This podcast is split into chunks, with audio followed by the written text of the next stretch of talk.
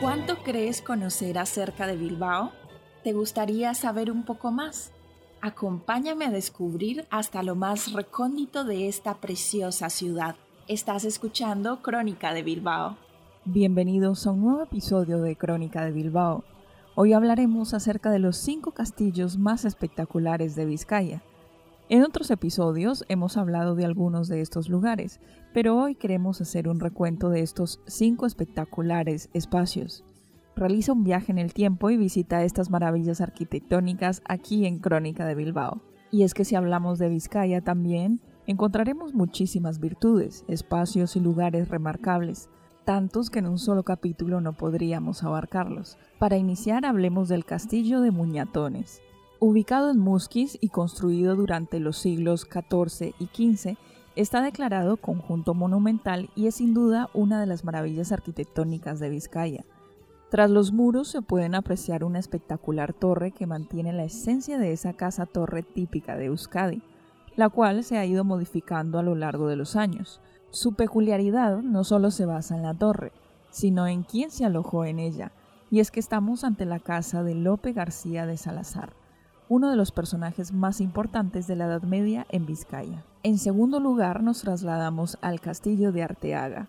En plena reserva de Urdaibay se encuentra el Castillo de Arteaga, una maravilla arquitectónica de 1856 que cuenta con una torre neogótica de piedra caliza y mármol.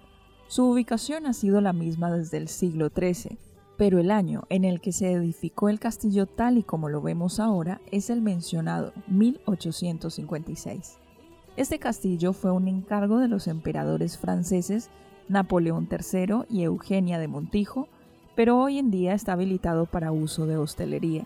La cadena hotelera Relais y Chateau es la encargada de gestionar este espectacular castillo que ha sabido mantener su elegante esencia. En tercer lugar encontramos el castillo de Butrón. Es el más espectacular y conocido de todos los que tenemos en Vizcaya, y no es de extrañar.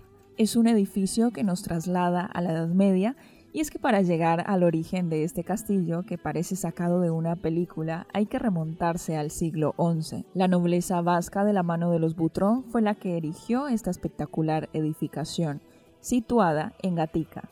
Pero tras varias guerras y el deterioro ocasionado por el tiempo, finalmente es reconstruido a finales del siglo XIX. Hoy en día solo se puede visitar la parte externa del castillo y es que aunque hace varios años se puso a la venta, nadie se ha animado a comprarlo. Seguimos avanzando en esta búsqueda y nos topamos con el castillo de Consejuelo o Torre Loizaga, ubicado en Galdamés donde encontramos el denominado Castillo de Consejuelo, una fortaleza medieval del siglo XIV, que en la actualidad es un museo de vehículos clásicos. Es un lugar bastante espectacular por lo peculiar de su fusión, y es que la Torre Loizaga junta en un mismo espacio el medioevo y la mecánica.